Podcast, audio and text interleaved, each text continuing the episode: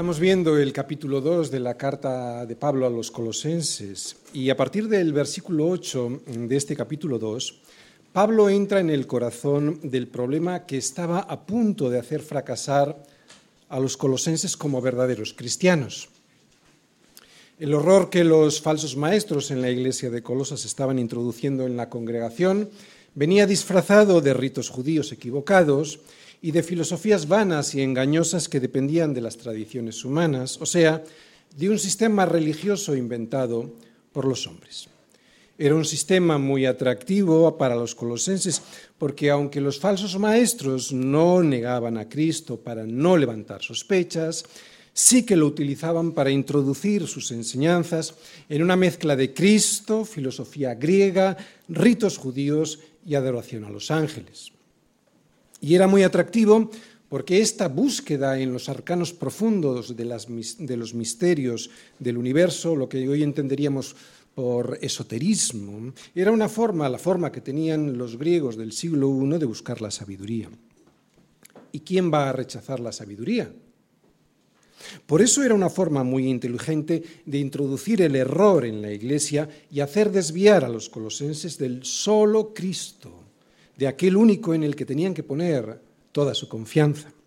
Por eso Pablo les advertía, y es aquí donde vienen los versículos que centran el problema y que ya vimos desde el versículo 8 al 15. Mirad que nadie os engañe por medio de filosofías y huecas sutilezas, según las tradiciones de los hombres, conforme a los rudimentos del mundo y no según Cristo, porque en Él, en Cristo, habita corporalmente toda la plenitud de la deidad y vosotros estáis completos en Él, que es la cabeza de todo principado y potestad. En Él también fuisteis circuncidados con circuncisión no hecha a mano, al echar de vosotros el cuerpo pecaminoso carnal en la circuncisión de Cristo.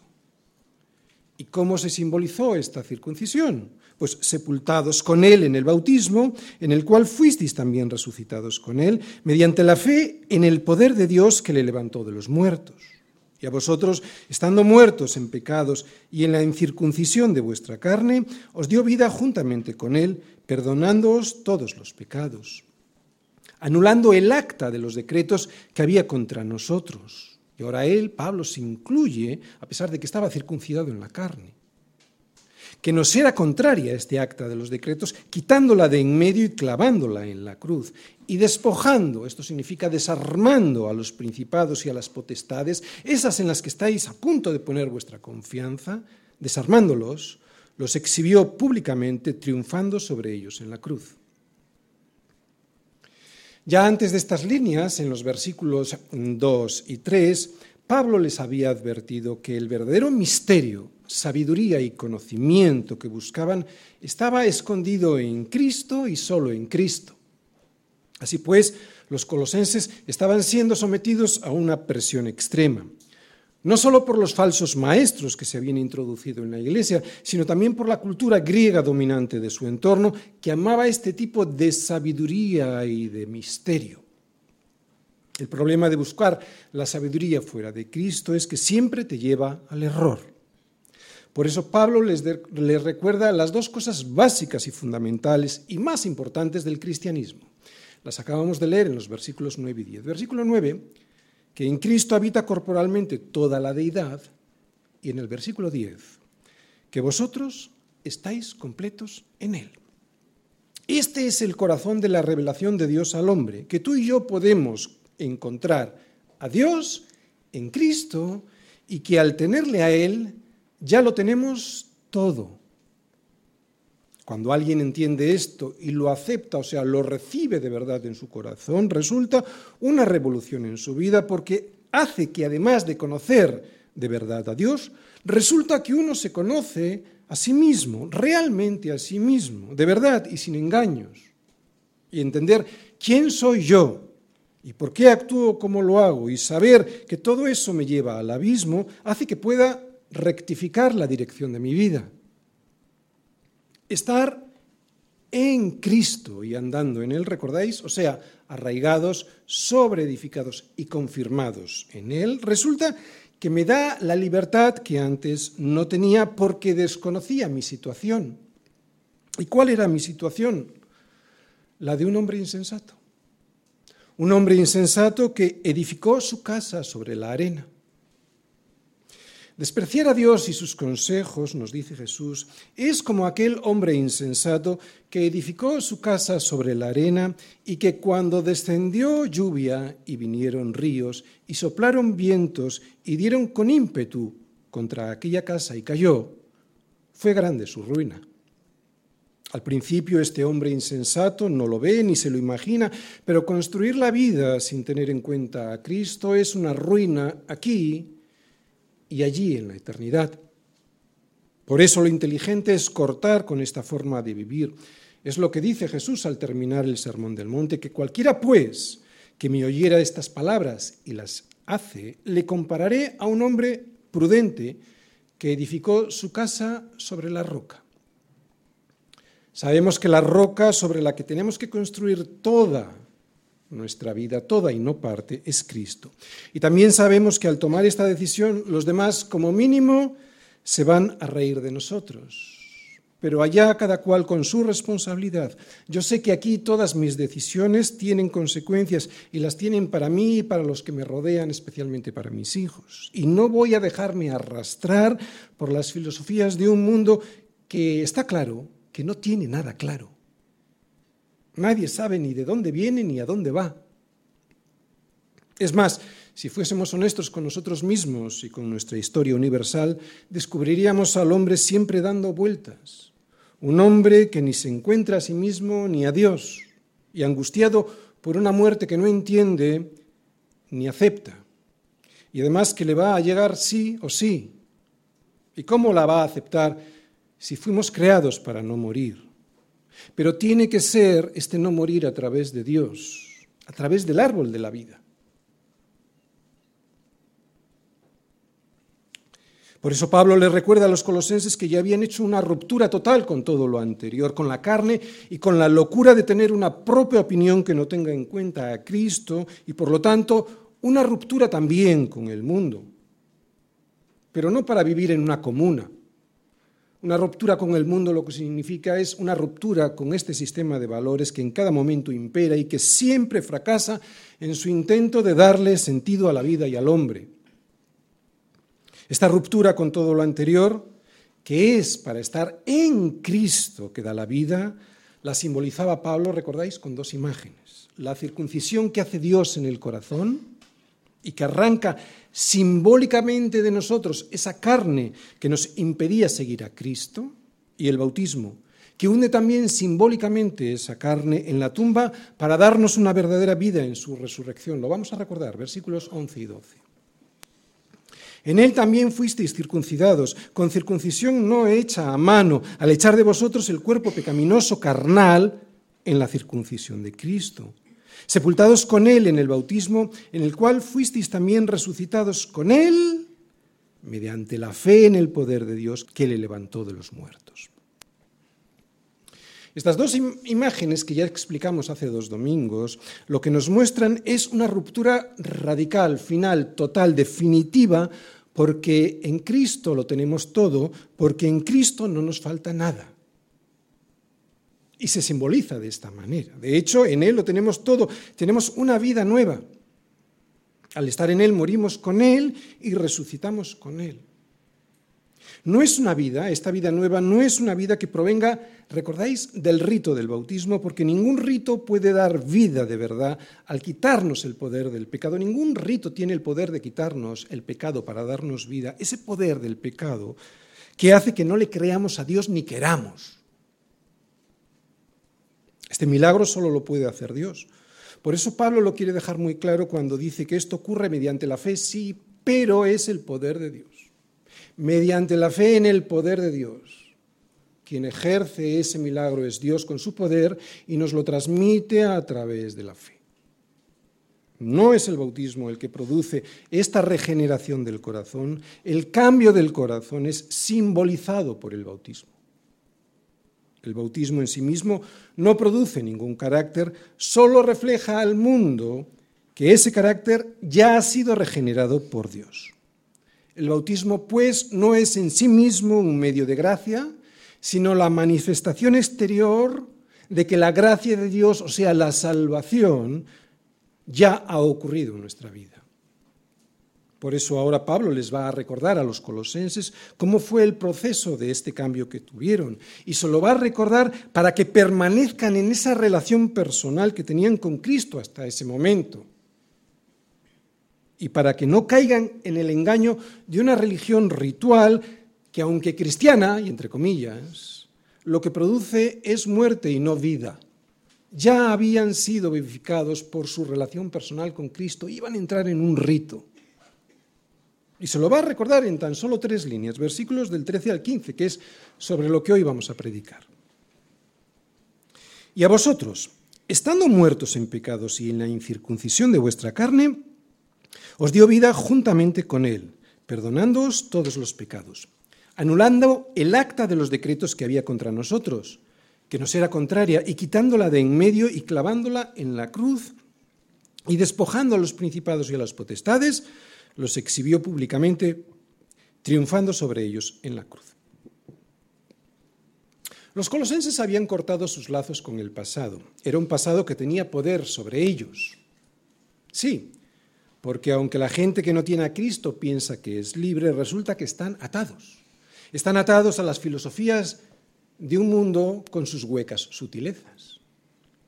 Son filosofías que surgen de las mentes de los hombres y que se transforman con el tiempo en tradiciones. Y esas tradiciones, que conforme a los rudimentos del mundo que en cada momento y lugar estén de moda, resulta que nos llevan a cualquier sitio, pero jamás nos llevan a Cristo, que es el único que puede dar la vida. Están cautivos y no lo saben, y entiendo que no lo sepan. Por eso nosotros, por eso nuestra labor como iglesia es proclamarlo para que salgan de ese error. Cuando uno es joven no se da cuenta porque no se piensa en la muerte y todo parece que sale bien. Y cuando uno es viejo ya tiene la conciencia tan cauterizada después de haber rechazado a Cristo permanentemente que tampoco quiere aceptar que se ha equivocado durante toda su vida. De ahí la importancia del dolor y las pruebas, sobre todo cuando somos jóvenes. Aunque el mundo las ve como la demostración de que Dios no existe o de que si existe es malo o no se preocupa de nosotros, resulta que las pruebas y el dolor son la llamada de atención más potente que Él utiliza para que miremos al cielo y le preguntemos dónde está. Y cuando alguien pregunta, llora o incluso grita a Dios dónde estás, Él siempre te dirá que mires a Cristo que permanezcas en Él, porque estando en Él conoceréis la verdad y la verdad os hará libres. Pero hay que escucharle, no solo preguntarle. Esta libertad que da Cristo es la verdadera vida aquí a pesar de los problemas y allí en la eternidad. Por eso Pablo le dice a los colosenses que solo es Jesucristo quien tiene toda la autoridad y que solo Él venció al pecado y lo hizo despojando a los principados y a las potestades. ¿Cómo? Triunfando sobre ellos en la cruz. ¿Por qué? ¿Por qué lo tuvo que hacer? Porque allí canceló nuestra deuda, la que nos acusaba delante de Dios Padre. Cualquier filosofía, por muy bien que esté trazada, pensada y definida doctrinalmente, siempre estará condenada al fracaso. Siempre estará condenada al fracaso si no es según Cristo. Lo sabemos por la Biblia y se puede comprobar observando la terrible historia de la humanidad. Para poder ser salvados de nosotros mismos y de nuestra propia opinión que siempre nos lleva al desastre, necesitamos estar unidos a Cristo, ya que en ningún otro hay salvación, porque no hay otro nombre bajo el cielo dado a los hombres en que podamos ser salvos, porque ningún rito o religión salva, solo Cristo salva. Pablo nos acaba de mostrar que cuando un creyente está unido a Cristo, ocurre una transformación similar a la muerte seguida por la resurrección. Es una transformación en la mente y en el corazón que nos muestra un antes y un después y que se evidencia en una vida nueva. El antes y el después de no tener nada a tenerlo todo. Colosenses 2, versículos del 13 al 15. Versículo 2, 13, primera parte. Y a vosotros, estando muertos en pecados y en la incircuncisión de vuestra carne, os dio vida juntamente con Él, Este es el resultado de haber confiado en Cristo y solo en Él, que pasamos de estar muertos a tener vida juntamente con Él. Y este sería el esquema de los versículos que vamos a ver hoy. Que cuando ponemos toda nuestra confianza en Cristo, primero lo que tenemos es vida. Versículo 13a. Lo segundo es que somos perdonados. Versículo 13b y 14. Y lo tercero es que somos más que vencedores. Versículo 15. Primera parte. Tenemos vida. Y a vosotros, estando muertos en pecados y en la incircuncisión de vuestra carne, os dio vida juntamente con Él. Vamos a prestar atención porque esta vida la mayoría de la gente no la entiende.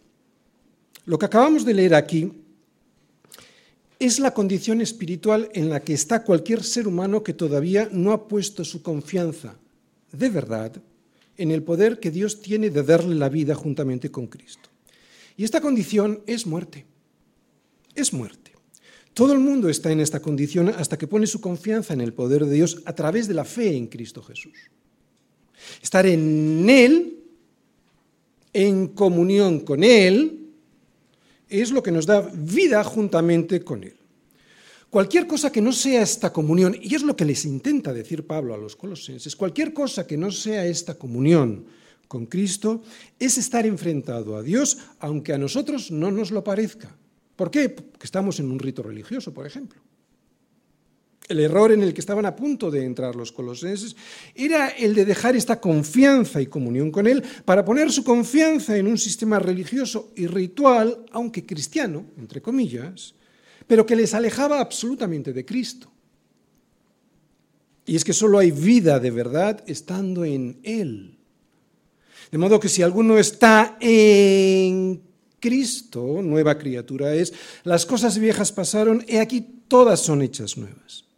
¿Y de dónde procede esta vida nueva? Pues Pablo nos dice que todo esto proviene de Dios, quien nos reconcilió consigo mismo por Cristo.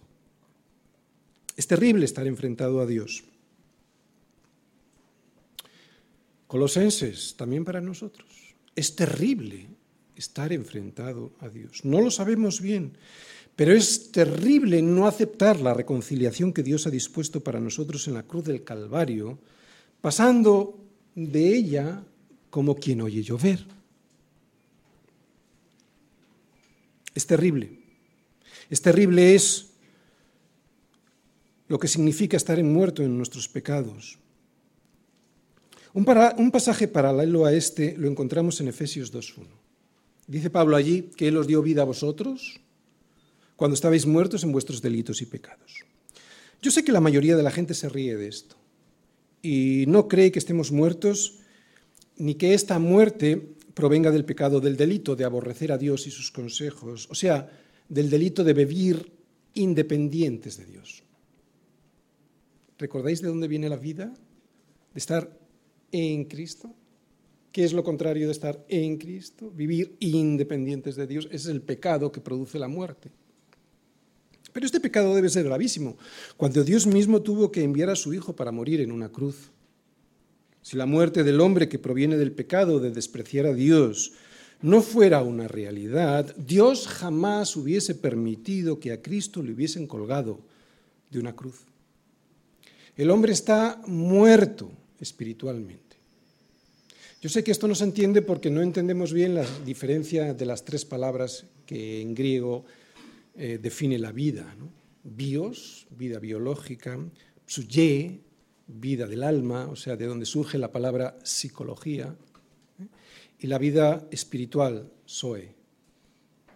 El hombre está muerto espiritualmente. Claro que tiene vida biológica, pero está muerto espiritualmente mientras esté incircunciso, mientras su pecado no haya sido arrancado del corazón por Dios.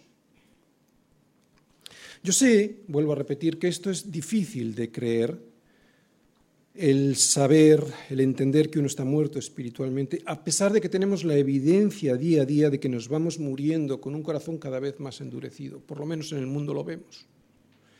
Es muy, muy curioso que a pesar de que cada día el mundo se va muriendo con un corazón cada día más endurecido, pensemos que eso de la muerte no va con nosotros Confundimos vida biológica y como estamos vivos biológicamente no pensamos que estamos muertos. Confundimos vida biológica con vida espiritual y no nos importa y nos debiera importar. Porque es terrible estar muerto espiritualmente. Es terrible estar lejos de Dios. Ese fue el sufrimiento de Cristo sobre la cruz y no el de los clavos y los latigazos. Ese fue el sufrimiento que nos evitó Cristo en la cruz al cargar con nuestros pecados, que se puso en nuestro lugar muriendo para evitar que estuviésemos lejos de Dios, comunión con Dios, que es la que nos da la vida aquí y en la eternidad. Esta era nuestra condición. En aquel tiempo estabais sin Cristo, alejados de la ciudadanía de Israel y ajenos a los pactos de la promesa, sin esperanza y sin Dios en el mundo. Es terrible estar sin Dios, no lo sabemos bien. Por eso vivimos la vida como si fuese un chiste. Pero Dios deja bien claro la gravedad del asunto. Y por si no le creyésemos, nos deja ver en la vida Dios las enfermedades y el dolor antes de que llegue por fin la muerte para que tomemos una decisión sobre nuestra vida espiritual. Es terrible estar sin esperanza y sin Dios en el mundo, pero ahora en Cristo, en Cristo Jesús, ahora en Cristo Jesús, vosotros que en otro tiempo estabais lejos, habéis sido hechos cercanos por la sangre de Cristo. Estar en Cristo Jesús es no estar ya nunca más lejos de Dios, es estar vivos.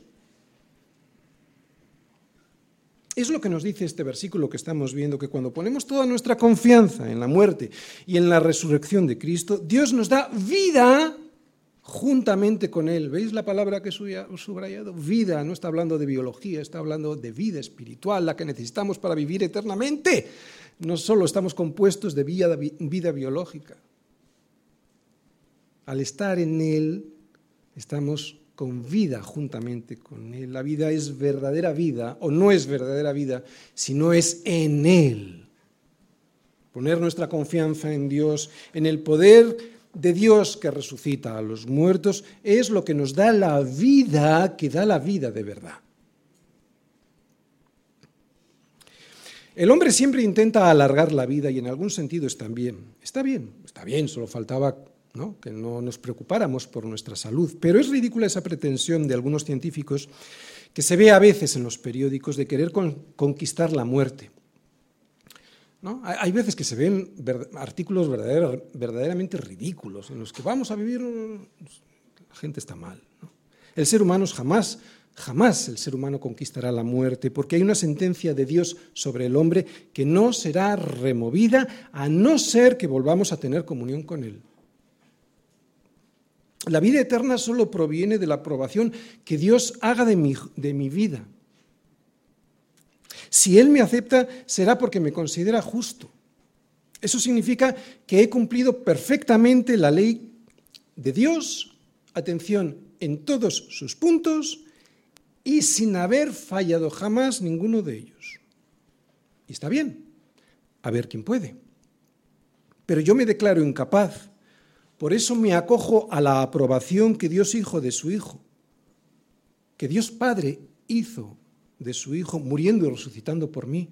Yo me acojo a esa aprobación y no espero a que sea aprobado en mí mismo, por mí mismo. Que nadie se engañe, la verdadera vida solo la puede dar Dios a través de su Hijo y la podemos tener porque somos perdonados. Sin el perdón nadie se podrá presentar delante de Dios. Sin el perdón de Dios sería imposible porque la paga del pecado es muerte. Si queremos tener vida, que es de lo que está hablando este versículo, el pecado que nos lleva a la muerte debe ser eliminado.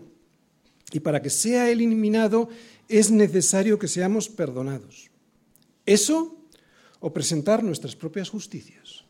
Versículos del 13 al 14. Segunda parte, somos perdonados decían el versículo anterior, os dio vida juntamente con Él, perdonándoos todos los pecados, anulando el acta de los decretos que había contra nosotros, que nos era contraria, quitándola de en medio y clavándola en la cruz. Hay un acta de decretos que nos es contraria. ¿Sabéis cuál es? No es la ley. Hay algunos que piensan que es la ley. No, no, no es la ley, puesto que Jesús dijo, no penséis que he venido para abrogar la ley o los profetas, no he venido para abrogar, sino para cumplir. No, no es la ley en sí. Ese acta son todos los requisitos de esa ley que no hemos cumplido nosotros. Este acta es un documento que nosotros mismos hemos firmado. Eso es lo que significa la palabra acta, traducida del griego Jaerógrafon, ahí la tenéis en griego. Esta es la palabra que viene en el original. Acta de decretos es esa, Jaerógrafon. Y nos indica lo siguiente, que es un documento en el que reconocemos nuestra deuda con Dios. Este es un término que tiene un significado técnico, en el sentido de un documento en el que se reconoce una deuda. Y en el derecho mercantil español lo llamamos pagaré. Si yo emito un pagaré, lo que hago es firmar un título de crédito en el que reconozco una deuda y, atención, me comprometo a pagarla. Por eso se llama pagaré. Pero nadie puede pagar esta deuda con Dios. ¡Wow! Pues este documento en el que reconocemos nuestra deuda es el que Cristo canceló clavándolo en la cruz. Él cumplió la ley y pagó por mí lo que me tocaba a mí pagar y que yo no podía. Llegará un día en que todos los hombres tendremos enfrente a Dios y ese día seremos juzgados y la medida de ese juicio será la ley. Y ante esa ley tendremos dos posibilidades. O enfrentarla con nuestra propia rectitud, o sea, con nuestras propias justicias, con nuestros propios actos, cumpliendo el pagaré, o estar en Cristo, en Cristo, en Cristo, y ser juzgados en Él. ¿Entendéis cada día más lo que es estar en Cristo? Mucha gente prefiere enfrentarse a Dios con su propia rectitud, y se puede, claro que se puede, pero nadie podrá ser aceptado delante de un Dios perfecto teniendo pecados en su mochila y todos los tenemos. Por lo tanto, y a, mano, y a menos que alguien piense que es perfecto, la locura de creerse perfecto como Dios, nadie podrá reclamarse perfectamente justo, que es lo que Dios demanda. Sin embargo, la buena noticia del Evangelio, que podemos ver por toda la Biblia y que vemos en este versículo 14, es que esa lista de cargos que había contra nosotros y que hemos firmado con nuestro comportamiento, ha sido borrada. Cuando una persona confía en Jesucristo como su Salvador, Dios quita esa lista de cargos contra esa persona. Esa lista existe. ¿Sabéis por qué? Por eso sentimos culpa. La culpa es como el dolor en una enfermedad que es necesario ese dolor para saber que algo anda mal y así ponernos en manos de un médico. Bueno, pues con la culpa igual. Dios ha puesto ese mecanismo de advertencia en nuestro corazón para advertirnos de que algo no funciona. Uno se siente culpable porque sabe que es culpable.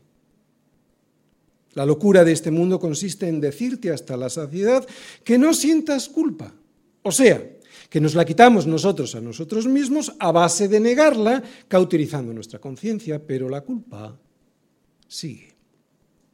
Y es el síntoma de que no somos justos. Como digo esto, evidentemente, lo de quitarnos la culpa a nosotros a nosotros mismos, cauterizando nuestra conciencia, es un engaño. Solo puedo quitarme la culpa reconociendo que soy culpable y pagando por ello. O que alguien pague por mí el pagaré que firmé con mi comportamiento. Por eso, alguien que confíe en el sacrificio vicario, esto significa sustituto, sustitutivo de Cristo, es alguien que ya no está separado de Dios. ¿Por qué? Porque lo que nos separaba de Él, nuestra deuda, ha sido tachada. Y no porque la hayamos pagado nosotros mismos, sino porque fue Cristo quien lo hizo. Pero para que ese regalo se haga efectivo, primero tengo que reconocer esa deuda y segundo, admitir mi propia insolvencia confiando en Él. Hemos sido perdonados. Es increíble este regalo porque cuando el pecado parece que nos vence, eso es mentira. Hemos sido perdonados. Ese pecado ya no tiene poder, tenemos vida de verdad, incluso desde ahora. ¿Por qué? Porque nos perdonó los pecados. Bueno, no exactamente, porque Pablo no dice que nos perdonó los pecados. Lo que dice Pablo en este versículo es que nos perdonó todos los pecados, presentes, pasados y futuros. No hay nada que nos pueda acusar. La lista es interminable. Pecados por acción, por omisión, de pensamiento, cada segundo, a cada segundo.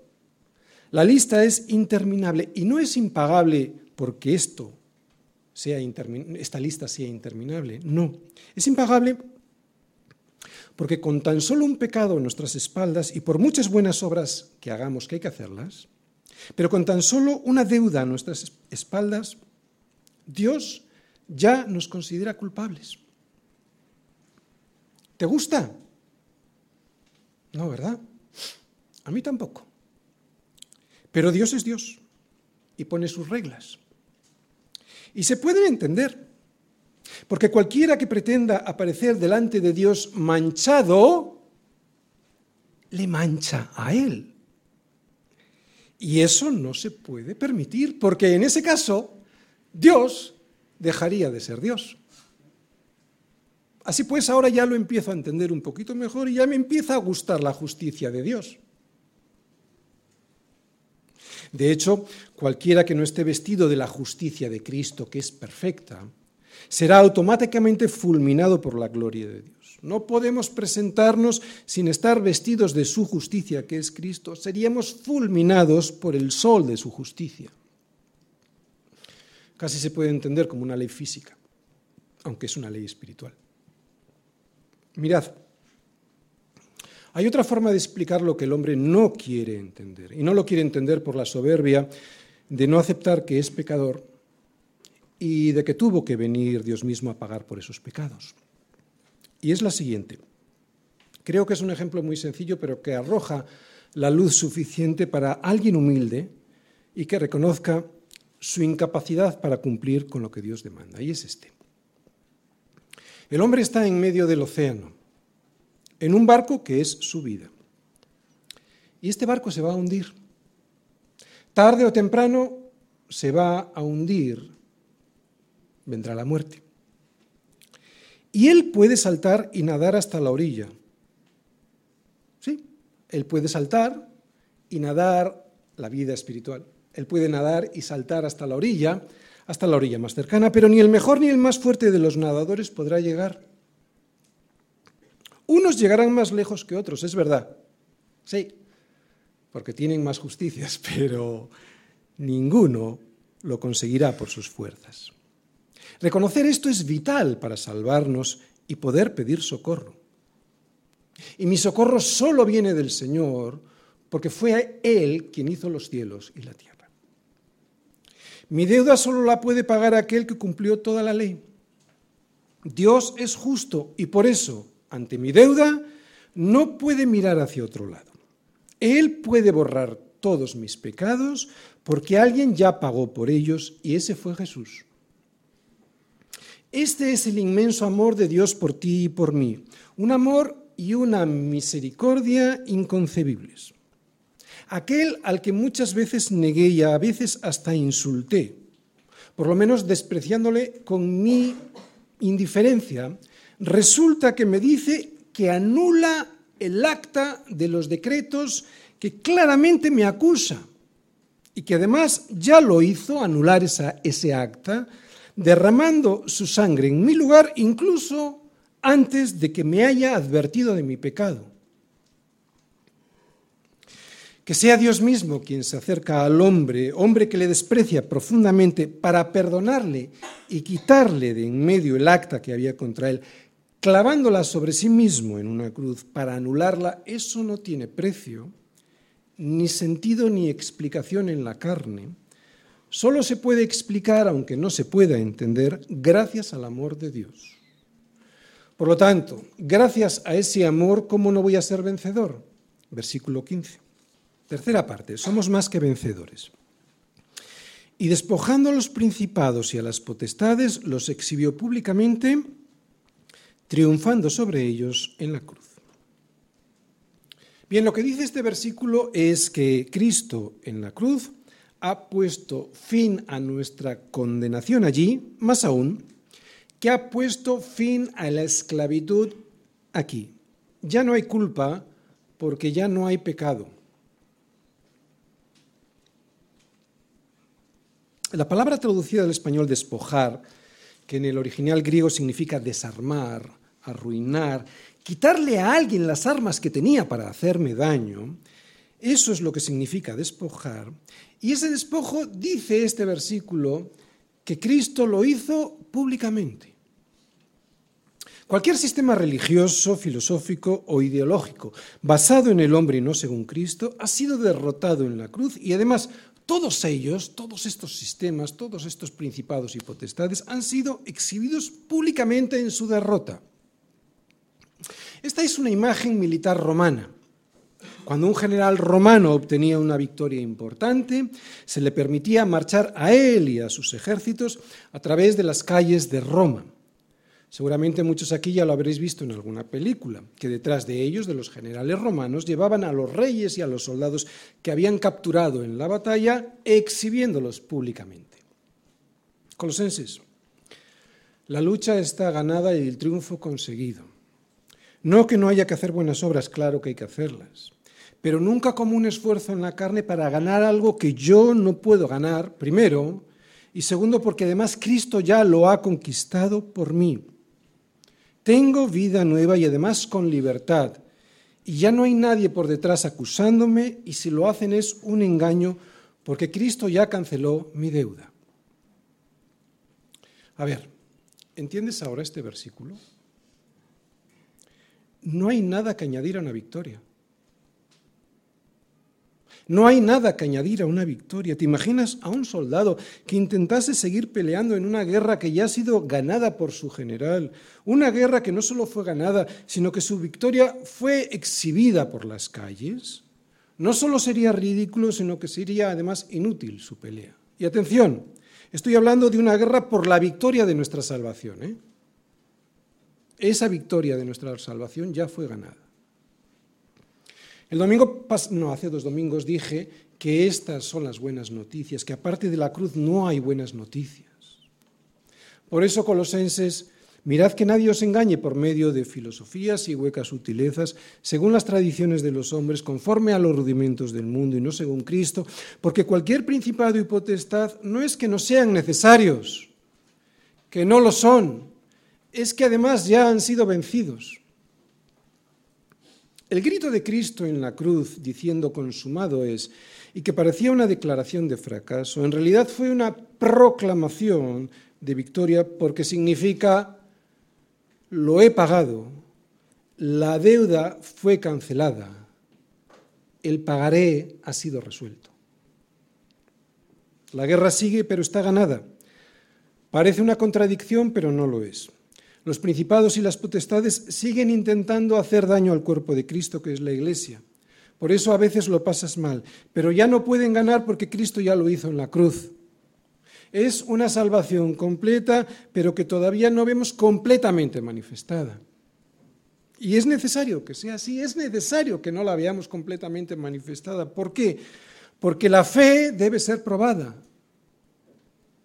¿Para qué? Para que sometida a prueba vuestra fe, mucho más preciosa que el oro, el cual, el oro, aunque perecedero, se prueba con fuego, sea hallada esa fe a través de las pruebas, sea hallada en alabanza, gloria y honra cuando sea manifestado Jesucristo. No creas que no existe el diablo. Esa es su mayor victoria en este mundo, que creas que no existe pero existe y trabaja a través de los principados y potestades, ya sean estos sistemas religiosos, filosóficos o ideológicos. Trabaja discretamente, pero existe. Mira el mundo y el mal que en él hay, esa es la prueba de que, aunque no lo veas, el diablo existe. Pero estas palabras de Pablo a los colosenses nos animan a que dejemos de buscar fuera lo que tenemos dentro. La victoria. Ya tenemos la victoria. Cristo conquistó al diablo. En vida, al no ceder a sus tentaciones cuando estuvo en la tierra. En muerte, al pagar la paga que nos tocaba pagar a nosotros. En resurrección, demostrando que Dios tiene poder para salvar al hombre del error de vivir una vida que le lleva a la muerte eterna. O sea, de volver al hombre a donde estaba antes de cometer el error del pecado. Tener una vida eterna.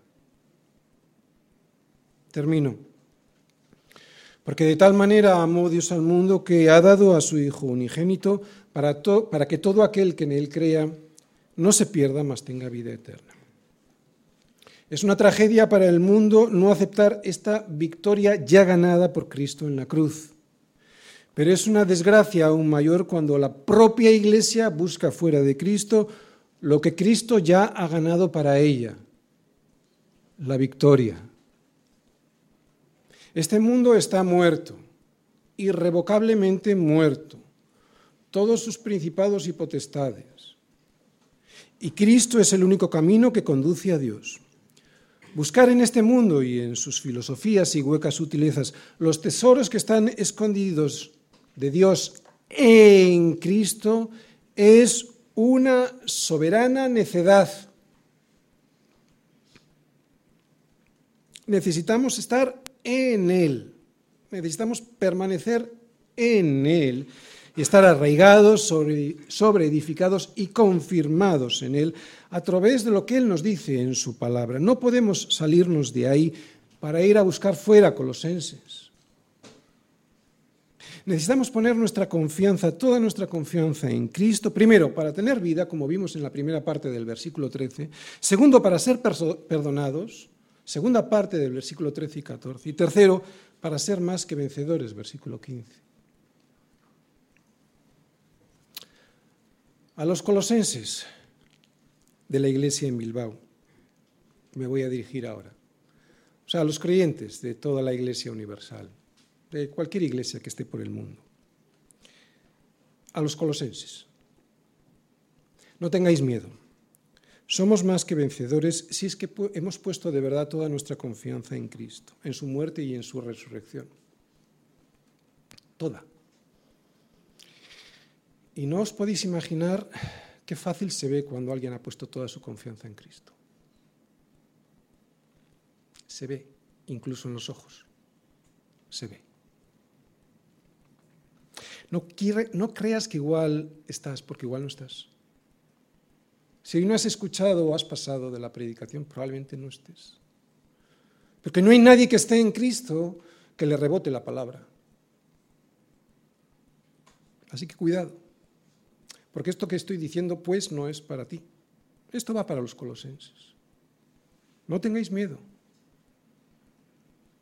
Aunque tengas muchos problemas, no le tengas miedo a nada. Solo vive como lo que eres, su hijo. Ponte delante de Dios todos los días para, para buscar su voluntad y entenderla y pedir su misericordia para ser limpiado cada mañana. Pídele que transforme tu corazón para poder servirle y hacer el bien no para ganar nada, sino porque ya lo has ganado todo. No es fácil, lo sé, pero a eso hemos sido llamados, a ser sal y luz, y lo podemos ser por medio de Cristo. Solo estando en Cristo, Colosenses, no en una religión ritual. Sal para preservar de la corrupción y del mal a este mundo, luz para mostrar a los demás dónde está aquel que te vino a buscar y a salvar del naufragio de tu vida. Esto a los colosenses. A los demás que todavía no se han decidido a poner su confianza en Cristo, pero de verdad, y no como un por si acaso, necesitas tener la vida en Cristo. Porque aunque no lo creas, estás muerto en tus delitos y pecados.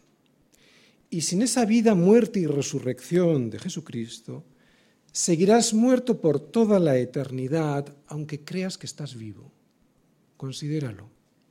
Aunque no lo creas, estás muerto. Dios dice que no podrás estar en su presencia por muchas brazadas que des hasta la orilla. No puedes. No puedes ganarte la vida eterna porque no puedes llegar hasta la orilla por tus propias fuerzas. Has de dejarte ser salvado por el único que ha podido acercarse a ti y que tiene poder para llevarte hasta el Padre, porque solo hay un Dios y un solo mediador entre Dios y los hombres, Jesucristo hombre. Es en Él en donde debemos de estar. Ese que envió el Padre en carne, Jesucristo hombre, para cumplir lo que tú jamás podrías llegar a hacer aunque quieras. La fe bíblica no consiste en lo que tú puedes hacer por Dios para demostrarle que puedes salvarte porque no puedes. La fe bíblica, la verdadera fe, consiste en lo que Dios ya ha hecho por ti. Parece fácil, pero no lo es, y no lo es porque para aceptar semejante regalo hay que ser muy humilde. Muy humilde porque hay que reconocer nuestra incapacidad para presentarnos delante de un Dios tres veces santo. Pero es la única opción porque es la verdad. Porque es la verdad. Somos incapaces. Y Dios se basa en la verdad y no en la mentira de nuestra autocompasión. ¿Te das cuenta? Lo digo porque hay mucha gente que seguramente piensa que como Dios es tan bueno, me voy a autocompadecer y Él va a llorar por esa autocompasión. Él se va a basar en la verdad y no en nuestra autocompasión. Así que no tengas miedo tú tampoco, porque Cristo ya te ha reconciliado con Él. Solo necesitas ser humilde y reconocer tu incapacidad. Ya estás en el suelo, ¿Por qué tienes miedo a caerte? Vamos a orar para poder entender semejante misericordia y regalo.